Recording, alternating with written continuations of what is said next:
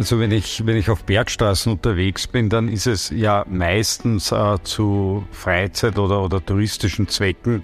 Äh, das heißt, hoffentlich ist dann kein beruflicher Stress dabei. Das heißt, ich kann grundsätzlich einmal entspannter fahren. Das ist jetzt einmal eine, eine Grundannahme von mir. Das sagt der Direktor des ÖAMTC, Diplomingenieur Oliver Schmerold. Der ÖMTC ist mit 2,4 Millionen Mitgliedern der größte Automobil- und Touringclub Österreichs und sogar der siebentgrößte weltweit. Ich habe Oliver Schmerold getroffen, um mit ihm über das Thema Fahrsicherheit und die Zukunft der Mobilität zu sprechen. Und damit willkommen beim Glocknergipfel, dem Podcast der Großglockner Hochalpenstraßen AG. Mein Name ist Max Kögel und ich darf Sie mitnehmen auf diese spannende Reise und wünsche Ihnen viel Vergnügen bei Österreichs höchster Aussicht.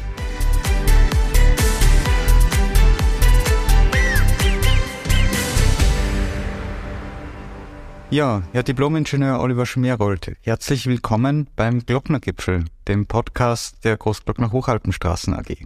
Ja, vielen Dank für die Einladung. Sehr gerne. Ähm, wir haben uns heute vorgenommen, über das Thema Fahrsicherheit und die Zukunft der Mobilität zu sprechen. Deshalb vielleicht als Einstieg. Was würden Sie sagen, macht sicheres Fahren aus? Oder wie würden Sie das definieren? Was ist sicheres Fahren? Unter sicheren Fahren würde ich auf jeden Fall einmal äh, bewusstes Fahren äh, einreihen, also sprich fahren, wo ich wirklich, wo das Lenken des Fahrzeuges im, im Fokus und im Mittelpunkt steht und nicht die, das Checken der E-Mails oder das, äh, das Lesen der Zeitung oder, oder andere Tätigkeiten, sondern wirklich bewusst aktiv zu fahren, sprich äh, vorausschauend zu fahren, äh, mit der richtigen Sitzposition, mit den richtigen äh, Spiegeleinstellungen, äh, mit der richtigen, ja, generell Sicherheit des Fahrzeuges, sprich, äh, habe ich, habe ich passende Reifen, habe ich den passenden Reifendruck, äh, bin ich angegurtet natürlich, bin ich äh, entsprechend konzentriert oder auch ausgeschlafen. Also all diese Elemente gehören dazu. Äh, Autofahren oder auch Motorradfahren, da trifft alles natürlich noch viel, viel mehr zu, äh, ist, ist eine Tätigkeit, die die volle Aufmerksamkeit erfordert. Würden Sie sagen, das ist im Speziellen auf Berg- oder Panoramastraßen, wie es die Großglocknerstraße ist, vielleicht nochmal anders oder äh, nochmal genauer sozusagen zu beachten? Also wenn ich, wenn ich auf Bergstraßen unterwegs bin, dann ist es ja meistens äh, zu Freizeit- oder, oder touristischen Zwecken. Äh, das heißt, hoffentlich ist dann kein beruflicher Stress dabei. Das heißt, ich kann grundsätzlich einmal entspannter fahren. Das ist jetzt einmal eine, eine Grundannahme von mir. Uh, und dann selbstverständlich gerade auf Panoramastraßen uh, soll man ja auch das Panorama genießen. Uh, das heißt, hier ist eine gewisse Ablenkung durch, durch Seitenblicke natürlich dabei. Das bedeutet aber nur umso mehr, dass ich das Tempo entsprechend anpassen muss, dass ich auch vielleicht die, die halbe Sekunde längeren Reaktionsweg oder Zeit trotzdem noch einplanen kann. Mhm. Da wird sich gleich meine nächste Frage anschließen, nämlich ob sicheres Fahren mit Genussfahren sozusagen vereinbar ist oder ob sich das ausschließt? Äh, sicheres Fahren und Genussfahren äh, ist sicher vereinbar, äh, weil wenn Genussfahren äh, nicht bedeutet, dass man unkonzentriert fährt, weil man mit seinen Gedanken äh, in irgendwelchen anderen schönen äh, Genüssen schwelgt, sondern wenn, wenn Genussfahren bedeutet, dass ich ohne zeitlichen Druck unterwegs bin. Genau, und deshalb ist auch das Fahrerlebnis und das Naturerlebnis muss aber nicht unbedingt ein Widerspruch sein, sondern man kann ja durchaus Ab beides genießen. Absolut nicht, nein. Jetzt gibt's am Großglockner ja ähm, im Speziellen auch Fahrsicherheitstrainings, die der ÖMTC auch veranstaltet in Kooperation mit der GROAG. Wollen Sie uns darüber vielleicht ein bisschen was erzählen? Was sind also, die Besonderheiten beim, beim Bergsicherheitsfahrtraining? Also grundsätzlich äh, richtet sich das Training äh, an, an Motorradfahrer und wir wissen natürlich, dass bei Motorradfahrern und natürlich auch Motorradfahrerinnen äh, Bergstraßen eine ganz besondere Faszination ausüben, allerdings auch eine entsprechende Übung erfordern, die man im normalen Straßenverkehr vielleicht, wenn man zwar doch mit dem Motorrad unterwegs ist, aber jetzt äh, eher im im, im Autobahnbereich oder auch im städtischen Bereich äh, doch andere Herausforderungen hat. Äh, Bergfahren äh, mit einem Motorrad ist körperliche Arbeit, das darf man nicht unterschätzen.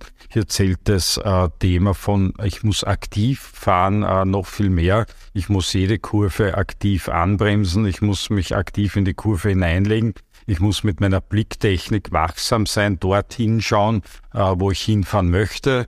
Äh, und gedanklich dann sozusagen schon das nächste Kurvenmanöver äh, einleiten. Also das ist schon, äh, das ist schon eine, eine gute körperliche und geistige Arbeit, die ich leisten muss, um mit dem Motorrad sicher, sicher am Berg zu fahren. Und da bieten wir so MTC Fahrsicherheitstrainings an, die wir in der Ko Kooperation mit der COAG so gestalten können, dass wir hier auch äh, zu Zeiten äh, die, die Straße benutzen können, wo, wo sie für den öffentlichen Verkehr äh, nicht geöffnet ist. Das macht natürlich den besonderen Reiz aus, denn hier kann ich wirklich die, die richtige sowohl bergauf, aber auch bergab Fahrtechnik, Kurventechnik äh, mit den Teilnehmern gut trainieren und unsere Instruktoren äh, sind natürlich auch immer begeistert, weil die Arbeit an der Großglockner Hochhaltenstraße hat natürlich noch einmal einen besonderen Reiz. Ist ein schöner Arbeitsplatz auf jeden Fall, ja. Mit Aussicht, ja. Genau. Ähm, jetzt habe ich ähm, persönlich als kleine Anekdote vor kurzem ein neues Auto angemeldet und habe von meiner Autoversicherung freundlicherweise einen Gutschein bekommen äh, für ein ÖMTC Fahrsicherheitstraining. Ich habe noch nicht eingelöst, weil es noch nicht so lange her ist, aber ähm, das werde ich sicher machen. Das ist dann nicht am Großglockner, sondern ein normales Fahrsicherheitstraining. Was erwartet mich denn dann dort?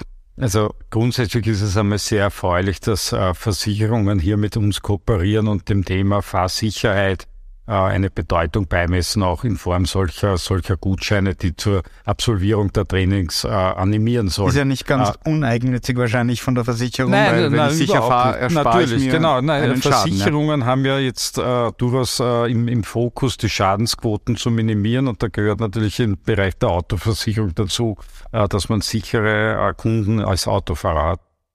Äh, was erwartet Sie denn bei einem Fahrsicherheitstraining in einem der acht Fahrtechnikzentren des ÖMTC? Grundsätzlich einmal ein Tag äh, mit viel Erlebnis, äh, wo Sie unter anderem auch viel über die Technik des Fahrzeuges lernen. Und zwar jetzt nicht die, die klassische Kfz-Technik, sondern die, die Dynamik.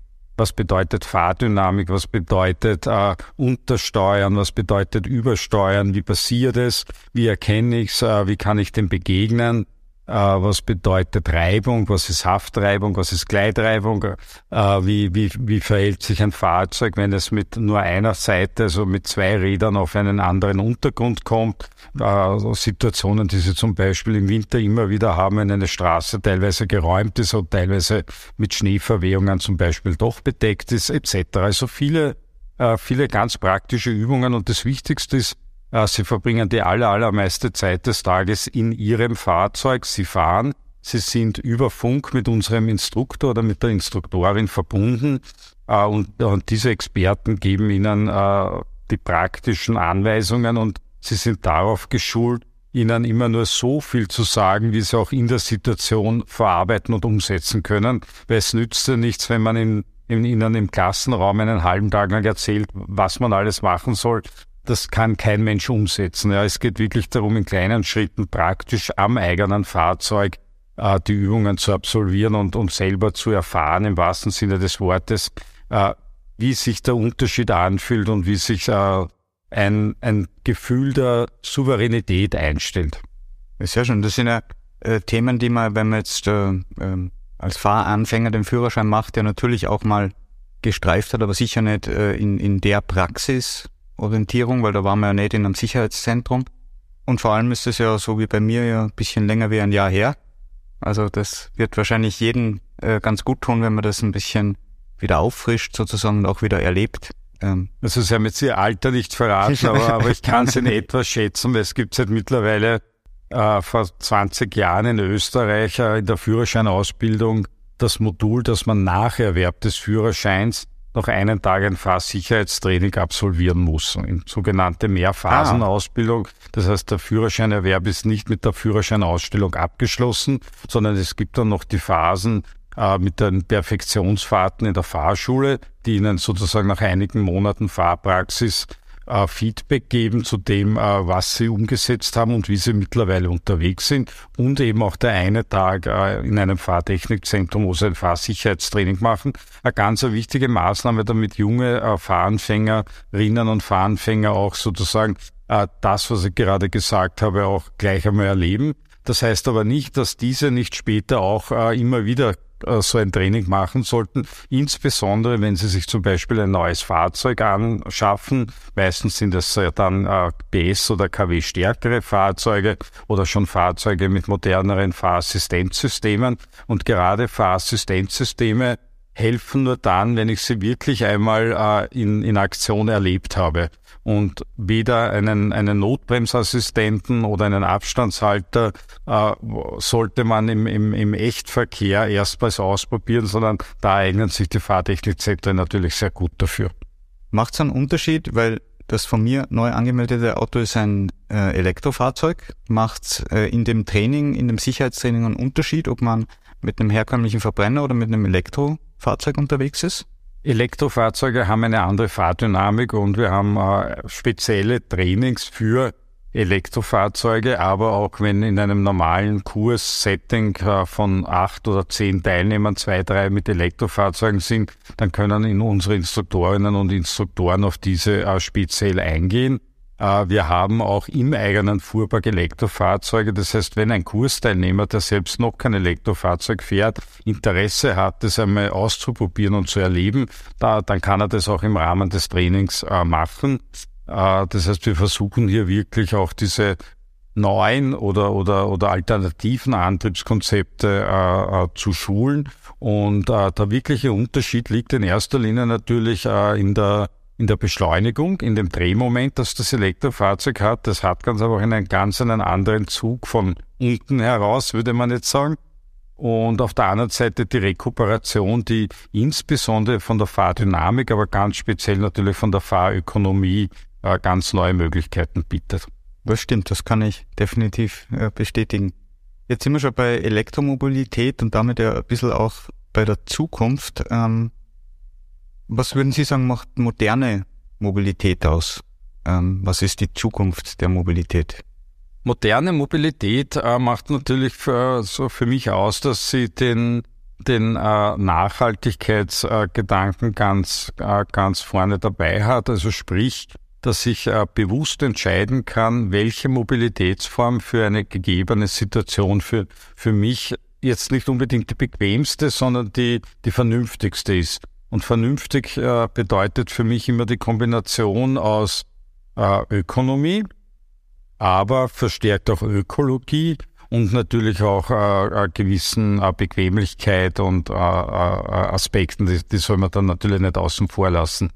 Aber Zukunft der Mobilität heißt, ich habe mehrere Möglichkeiten. Das fängt von der aktiven Mobilität an. Da gehört das zu Fußgehen dazu. Da gehört das Radfahren dazu. Äh, da gehören die unterschiedlichsten äh, äh, Mikro-Devices dazu, Scooter, sei es jetzt mit oder ohne Antrieb, wobei äh, ich schon immer wieder betone ist, äh, der Scooter, der oft so gehypt wird, ist jetzt nicht das Allheilmittel für unsere städtischen Mobilitätsprobleme, weil er im Gegensatz ja auch äh, alles andere als ein inklusives Verkehrsmittel ist weil für viele Menschen äh, scheidet es ja grundsätzlich schon einmal aus, sich überhaupt mit einem Scooter zu bewegen. Ja. Das ist ein Aspekt, den man oft in der Diskussion äh, vergisst wo auf der anderen Seite aber gerade Inklusion äh, im, im, im Sinne einer, einer umfangrei um, umfangreichen Nachhaltigkeit auch ein wichtiges Element ist. Also wenn man über nachhaltige Mobilität spricht, dann steht natürlich die Ökologie, also sprich Emissionsvermeidung äh, an erster Stelle. Es gehört aber auch Inklusion dazu. Es gehört aber auch äh, soziale Verträglichkeit dazu. Das heißt, können sich breite Teile der Bevölkerung diese unterschiedlichen Mobilitätsformen auch leisten. Mhm. Ja, und aus ökologischer Sicht gibt es ja auch sowas wie den Green Deal 2050, der erreicht werden will.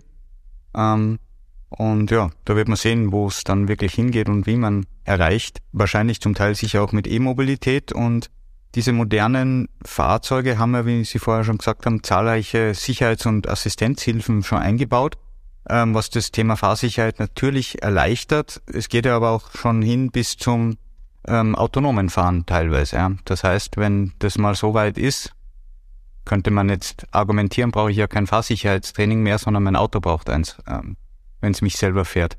Ist aber wahrscheinlich nicht wirklich so. Oder sehen Sie das äh, ähnlich.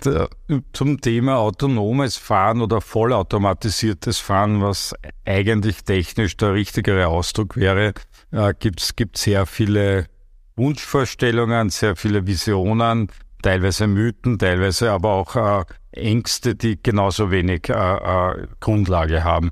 Äh, ich glaube, man, man, kann das Ganze ein bisschen äh, entmystifizieren. Äh, wir befinden uns mit all den Fahrassistenzsystemen, die moderne Fahrzeuge jetzt nach und nach bekommen, auf einem Weg hin zu einem automatisiert, automationsunterstützten Fahren. Und das wird in einigen Bereichen einen höheren Grad erfahren mit Sicherheit äh, auf der Autobahn. Warum? Weil ich auf der Autobahn nur in einer Richtung unterwegs bin. Ich habe keinen Gegenverkehr, Baustellen einmal ausgenommen. Ich habe keinen Querverkehr, ganz wichtig. Und ich habe auch keine anderen äh, Verkehrsformen wie Fußgänger oder Radfahrer auf der Fahrbahn. Auch, aber auch bei dieser Einschränkung sehen Sie schon, äh, dass das alles von, von äh, Regel, Regelzuständen vor, äh, ausgeht, äh, nicht wo von, der, von dem Zustand, wo auf der Autobahn vielleicht jemand eine Panne hat und der Fahrer oder vielleicht sogar alle Passagiere das Fahrzeug verlassen. Dann ist auch schon wieder die Frage, wie erkennt und reagiert ein automatisiertes Fahrzeug auf so eine Situation. Das wird sich aber äh, äh, dank, dank fortschreitender äh, künstliche Intelligenz und Computerleistungen sicher und Sensortechnik natürlich äh, sicher beherrschen lassen. Also da geht der Weg in Richtung Hochautomatisierung. Man spricht von Level 4, also dort, wo das Fahrzeug wirklich schon völlig selbsttätig fährt. Äh, der Fahrer allerdings äh, noch die Möglichkeit hat einzugreifen, also sprich es gibt noch ein Lenkrad, es gibt noch eine Pedalerie. Äh, beim Level 5 wäre das dann überhaupt nicht mehr der Fall, also das wäre dann wirklich komplett automatisiert. Aber sagen wir mal Level 4 auf der Autobahn äh, äh, sicher, äh, sicher vorstellbar und in, in absehbarer Zeit auch sicher äh, ähm, äh, erreichbar. Piloten dafür gibt es ja schon. Ganz anders schaut es mit der Automatisierung aus im zum Beispiel urbanen Bereich, aber auch im Freilandbereich, wo ich völlig äh, andere Situationen habe und, und viel, viel unvorhersehbare Situationen habe und äh, viel mehr Verkehrsteilnehmer habe, die eben nicht über diese Sensoren verfügen und äh, die sind dann natürlich tendenziell im Nachteil gegenüber dem Fahrzeug, das sogar zum Beispiel äh, über um die Ecke sehen kann oder durch die Nebelwand sehen kann, was ich mit meinen menschlichen Sensoren nicht kann. Äh, und damit wird es dann dort viel, viel, viel diffiziler. Und ich glaube, wenn wir dort zu einem äh, gut ausgebauten Level 2 oder vielleicht soll es Level 3 sein, also sprich äh, ich, ich habe hier äh, gewisse, gewisse äh, Spurhaltefunktionen oder so oder Kreuzungsassistenten, äh, dann, dann wird das äh, wahrscheinlich der, der Zustand sein, der erreichbar ist. Ja, das heißt, bis man wirklich im Auto zu jedem Zeitpunkt das vorhin zitierte Zeitung lesen kann oder E-Mail schreiben, ähm, als Fahrer sozusagen wird es definitiv noch also dauern. Als, als Fahrer sollte man es überhaupt nie machen, ja, weil äh, äh, also wenn ich auf dem Platz sitze, der heute der Fahrersitz ist und dort Zeitung lese oder E-Mail schreibe, dann muss ich mich in einem Level 5 Fahrzeug befinden äh, und dann bin ich dort nicht mehr der Fahrer, sondern dann bin ich auch auf diesem Sitzplatz nur mehr der Passagier, weil dann gibt es keine, keinen Fahreingriff durch mich mehr, keine Möglichkeit. Ja. Aber wenn man grundsätzlich, wenn man gerne äh, schnell und, und, und weite Strecken zurücklegt und dabei Zeitung liest oder E-Mail äh, äh bearbeiten möchte, äh, dann gibt es ja noch immer die Möglichkeit, zum Beispiel mit dem Zug zu fahren und da, da habe ich dann all diese Möglichkeiten. Jetzt haben Sie es schon angesprochen, ähm, dass natürlich auch Pannen eine Herausforderung sein können für das autonome Fahren.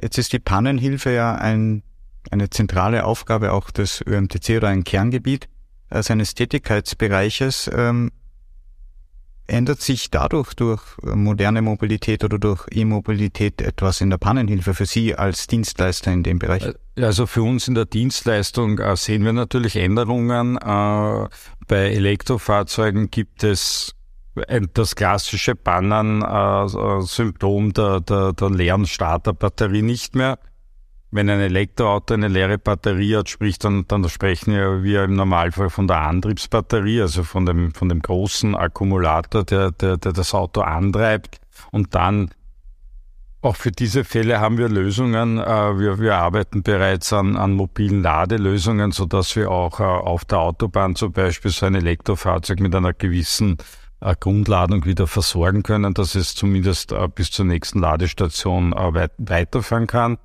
Wir haben aber viele andere Bahnsituationen, die sich beim Elektrofahrzeug vom äh, klassischen Verbrennungsmotor nicht unterscheiden. Das ist alles, was rund ums Fahrwerk äh, ist, alles, was rund um die Reifen ist natürlich, alles, was rund um äh, Beleuchtungssysteme ist, äh, äh Windschutzscheiben, Scheibenwischer. Also es gibt so viele Bannen oder Gründe, warum ich mit einem Fahrzeug nicht mehr weiterfahren kann oder weiterfahren möchte die sind äh, zu einem Gutteil vom, nicht vom Antrieb abhängig, also sprich beim Batterieelektrofahrzeug ähnlich wie beim Verbrennerfahrzeug. Jetzt möchte ich aber trotzdem einen kleinen Zukunftsausblick wagen und vielleicht möchten Sie den auch äh, preisgeben. Was glauben Sie sind die Aufgaben des ÖMTC in 10 bis 20 Jahren? Die Aufgaben des ÖMTC werden weiterhin sein, Mobilität sicher zu ermöglichen, weil das ist das, was, was Menschen grundsätzlich wollen. Sie wollen mobil sein und sie wollen dabei auch äh, sicher sein oder das Vertrauen haben, dass, dass ihnen geholfen wird, wenn sie in eine, in eine unangenehme oder Notsituation kommen. Das heißt, Uh, unsere Mission wird, wird definitiv die, dieselbe bleiben. Die Mittel, uh, die wir einsetzen müssen, um diese Mission zu erfüllen, die werden sich mit Sicherheit ändern. Das sind zum einen einmal technische Fähigkeiten bei neuen Antriebstechnologien. Das sind aber zum anderen auch natürlich neue digitale Angebote, uh, die es uns in Zukunft oder unseren Mitgliedern in Zukunft ermöglichen werden, zum Beispiel unterschiedliche Mobilitätsformen für sich gut zu, zu verschränken und zu kombinieren. Äh, oder aber auch natürlich, äh, dass der ÖMTC in der aktiven Mobilität unterstützt. Wir haben heute schon äh, Bahnenhilfe für Radfahrer. Wir haben E-Bike-Services bei unseren Stützpunkten. Also alles rund ums Fahrrad gibt es mittlerweile beim ÖMTC auch schon. Sehr gut. Wofür steht dann eigentlich die Abkürzung ÖMTC? Also äh, die Abkürzung ÖMTC steht für, für einen äh, Verein, der in Österreich mit 2,4 Millionen Mitgliedern äh, wirklich gesellschaftliche Bedeutung erlangt hat und, und das Vertrauen vieler, vieler Menschen in dem Land genießt. Dass er von seiner Historie her aus, aus, dem, aus den 50er, 40er, 50er Jahren des letzten Jahrhunderts für Automobil, Motorrad und Touringclub steht. An dem wollen wir festhalten, weil uns geht es eben um um den Inhalt und, und nicht um den Namen. Sehr gut. Und äh, übrigens, der ÖMTC hat auch einen Podcast. Was uns bewegt heißt der. Erscheint genau. auch sehr regelmäßig. Kann man auch unseren genau, Hörern wir haben empfehlen. Auch, wir, haben, wir haben auch vor einigen Monaten begonnen mit dem ÖMTC-Podcast, was uns bewegt, wo wir auch ähm, äh, entweder mit eigenen äh, Expertinnen oder Experten, aber sehr gerne natürlich auch mit externen äh, aktuelle Themen beleuchten und hoffentlich viele unserer Mitglieder, aber natürlich auch Nichtmitglieder äh, diese Podcast-Folgen hören. Mehr und mehr auch im Auto. Wir wissen, dass, dass das Hören von Podcasts äh, im Auto mittlerweile große Beliebtheit genießt und das freut Absolut. uns natürlich. Genau. Ähm, um jetzt noch den Zukunftsausblick zur Mobilität vielleicht abzuschließen, was glauben Sie, wer oder was bewegt sich in 20 Jahren auf der Großglockner Hochalpenstraße? Ah, in 20 Jahren auf der Großglockner Hochalpenstraße werden einmal mit Sicherheit sehr viele Radfahrer unterwegs sein. Der Anteil an, an E-Bikes äh, wird, wird nahe an 100 Prozent liegen, bis auf wenige äh, Hardcore-Sportler, die nach wie vor äh, nur mit reiner Muskelkraft rauffahren. Äh, das ist, das ist die eine Prophezeiung, die ich habe. Ich bin aber auch sehr überzeugt, dass auch in 20 Jahren noch äh, motorisierte Zweiräder die Großgold nach Hochalpenstraße befahren werden, äh, weil das ganz einfach ein, ein Ausdruck von ja, Lebensfreude, Freiheit und, und auch wenn man auf einem motorisierten äh, Zweirad sitzt, ist es Naturerlebnis am Ende des Tages. Also auch diese Gruppe wird es nach wie vor geben. Und es wird natürlich, denken wir nur wieder an das Beispiel Inklusion, wer, all, wer alles kann nicht Radfahren oder kann nicht Motorrad fahren und auch diese Leute wollen die Großglock nach Hochalpenstraße sehen. Das heißt, es werden auch Autos äh, äh, weiterhin über die Großglock nach Hochalpenstraße fahren, mehr und mehr mit elektrischem Antrieb. Auch das ist, glaube ich, äh, klar. Und dafür wird es sicher auch die richtige Infrastruktur geben. Sehr gut. Ja, Wenn es unseren Podcast in 20 Jahren noch gibt, vielleicht setzen wir uns nochmal zusammen und Würde mich sehr uns das freuen. nochmal an und, und schauen mal, wie es Machen einen Update. Genau. Ja, sehr schön. Zum Abschluss hätte ich noch ein paar persönliche Fragen. Gerne. Was macht denn der Diplom-Ingenieur Oliver Schmerold, wenn er nicht im Büro sitzt und sich nicht mit Mobilität beschäftigt? Sprich, was sind seine Hobbys? Also wenn ich, äh, wenn ich Freizeit genieße, dann versuche ich sehr viel aktiv zu machen. Äh, entweder Radfahren, äh, große Leidenschaft von mir, sowohl auf der Straße als auch äh, im, im Gelände, wobei ich kein, kein äh, äh, ultimativer Downhill-Racer bin. Ich bin eher der Genussradler, der sich freut, dass er, dass er die Natur genießt am, am Rad. Äh, ich, ich spiele ab und zu Golf, ich gehe gerne äh, auch wandern natürlich und äh, Tennis spielen, also alles, was, was, was aktive Bewegung im, im Freien ist, ist ein ganz ein, wichtiger Teil für mich. Ähm, in der kälteren Jahreszeit oder in der dunkleren Jahreszeit auch gerne einmal zu Hause äh, nur mit einem guten Buch oder in einer guten Freundesrunde sitzen und ab und an äh, auch Kultur genießen. Sehr gut. Reisen auch ein Thema?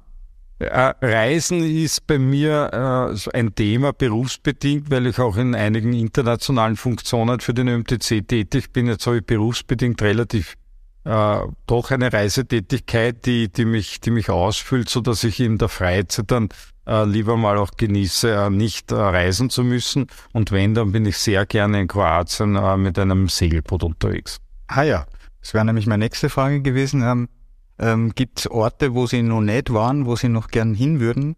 Äh, oder wo Sie schon mal waren und gern wieder hin würden? Es gibt leider oder Gott sei Dank, je nachdem, wie man sehen möchte, noch sehr viele Orte auf der Welt, äh, wo ich noch nicht war. Äh, Ich habe den, den ganzen, also selbst schon in Europa, ich habe den ganzen äh, Norden, Skandinavien noch nicht wirklich bereist, bis auf die, die Hauptstädte, aber so wirklich das, das Landschaftserlebnis des hohen Nordens, das fehlt mir noch in meiner Sammlung. Äh, Ich bin auch äh, in, Afrika leider nur sehr punktuell gewesen und der Kontinent ist natürlich äh, wahnsinnig, wahnsinnig spannend und interessant. Für mich persönlich spannender als zum Beispiel Teile von Asien. Also wenn ich die Wahl habe, dann würde ich in jedem Fall ein afrikanisches Land einmal bereisen als ein asiatisches, aber das ist halt meine persönliche Vorliebe. Und äh, äh, Plätze, wo ich, wo ich wahnsinnig gern äh, äh, immer wieder hinfahre und bin, sind, äh, sind auf jeden Fall äh, europäische, äh, schöne europäische Metropolen wie, wie London und, und Paris. Äh, da bin ich ganz einfach wahnsinnig gerne. Jetzt haben wir vorher gesagt, im äh, Podcast werden ja sehr oft äh, auch im Auto gehört. Kann ich teilen, ist bei mir genauso, aber nicht nur. Ab und zu darf es dann auch mal wieder Musik sein, gerade auf längeren Strecken. Was ist denn bei Ihnen auf der Playlist, wenn Sie Musik im Auto hören?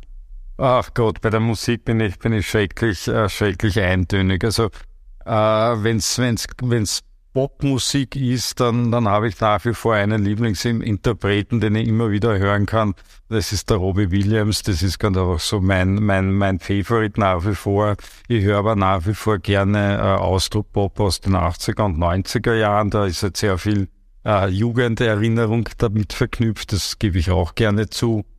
Äh, aber ich höre auch immer wieder gerne oder immer mehr gerne auch durchaus äh, klassische Musik, äh, weil sie ganz einfach eine andere Form der, der Entspannung bietet. Super, vielen Dank. Zum Abschluss hätte ich jetzt noch sieben schnelle Entweder-Oder-Fragen, den Glockner-Gipfel Word Rap. Ähm, gern einfach die kurze Antwort oder gern auch ausführlicher, wenn es passt. Tee oder Kaffee? Kaffee, Frühaufsteher oder Nachteule? Frühaufsteher, The Beatles oder The Rolling Stones? Rolling Stones, Oranges oder grünes Twinny? Orange, Hund oder Katze? und TikTok oder Instagram? Instagram. Und die letzte Frage? Buch oder Podcast? Buch. Vielen Dank. Herzlichen Dank für die Einladung. Das war eine neue Folge vom Glocknergipfel, dem Podcast der Großglockner Hochalpenstraßen AG. Wir freuen uns, wenn es Ihnen gefallen hat und Sie uns auf den Podcast-Plattformen eine positive Bewertung hinterlassen möchten oder den Glocknergipfel auch gerne weiterempfehlen. Für noch mehr Infos besuchen Sie doch unsere Website unter großglockner.at oder schreiben Sie uns eine E-Mail an info at großglockner.at. Vielen Dank fürs Zuhören und bis zum nächsten Mal.